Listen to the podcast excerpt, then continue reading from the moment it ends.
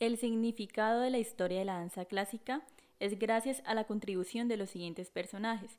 Desde Francia, Catalina di Medici le dio importancia a las obras o interpretaciones para llevarlas a la corte, con un ballet cómico, con su primer compañía de baile, maestro de ceremonia y sirviente, Baltasar IX, quien crea el zapato de tacón, fue el precursor para los grandes maestros de danza clásica guiada.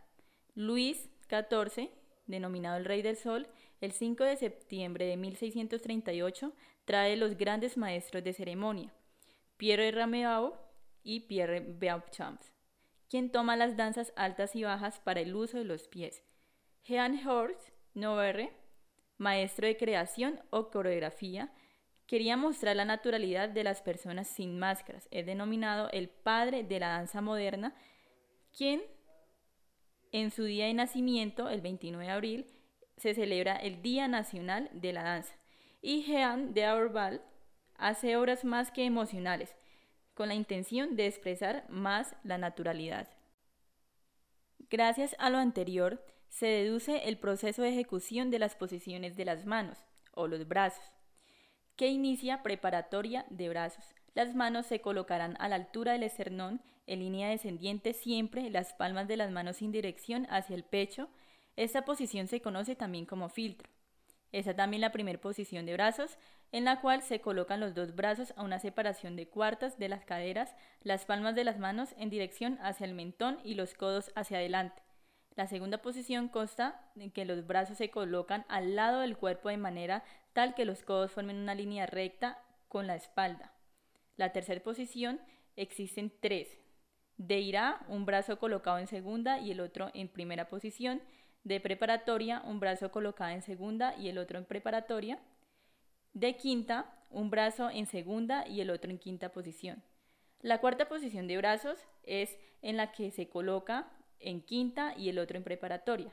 La quinta posición de brazos es en la cual los brazos están redondeados en forma de corona encima de la cabeza. Las palmas de las manos van volteadas hacia la cabeza y al levantar la vista debemos observarla. Y la posición allongé, que significa alargado. De igual modo, existen cinco posiciones de las piernas. La primera es en las que ambas piernas realizan una rotación externa mostrando los talones hacia adelante formando una línea recta de 180 grados. La segunda es en las que las dos piernas estarán separadas a una distancia de un pie imaginario haciendo referencia a la premier posición con la rotación. La tercera, la pierna acción está adelante a partir del arco longitudinal interno del pie de base ubicado atrás. La cuarta es la parte de la tercera posición de piernas en la que el talón del pie de adelante forma una línea recta con el arco del pie de atrás pasa hacia adelante. Y la quinta posición, las dos piernas se cruzan uniendo talones y dedos. En todas esas posiciones básicas de piernas es importante la correcta colocación del pie. En cuanto al plie, hay dos fundamentales. El gran plie, que es con la flexión total de las rodillas, se ejecuta generalmente en primera, tercera, cuarta y quinta posición.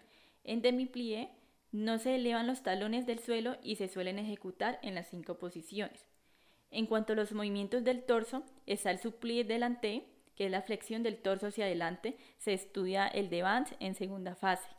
Decoté es la flexión del torso al lado. El cambré es el arqueo de la espalda, que contiene la flexión del torso hacia atrás. Ramassé que es la recogida, es un movimiento circular, puede realizarse en the doors y en the dance. El ramassé en the doors empieza con rotación del torso hacia afuera de la barra.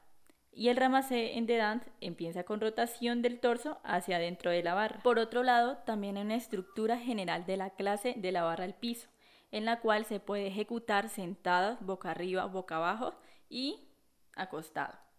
En esta, a veces la clase es un trabajo más específico de alargamiento de la espalda basado en respiraciones, así como un trabajo de flexibilidad de las articulaciones menos utilizadas, como son las de los hombros, del codo, la muñeca y las falanges de los Pero todo lo anterior es demasiado importante para los demás géneros.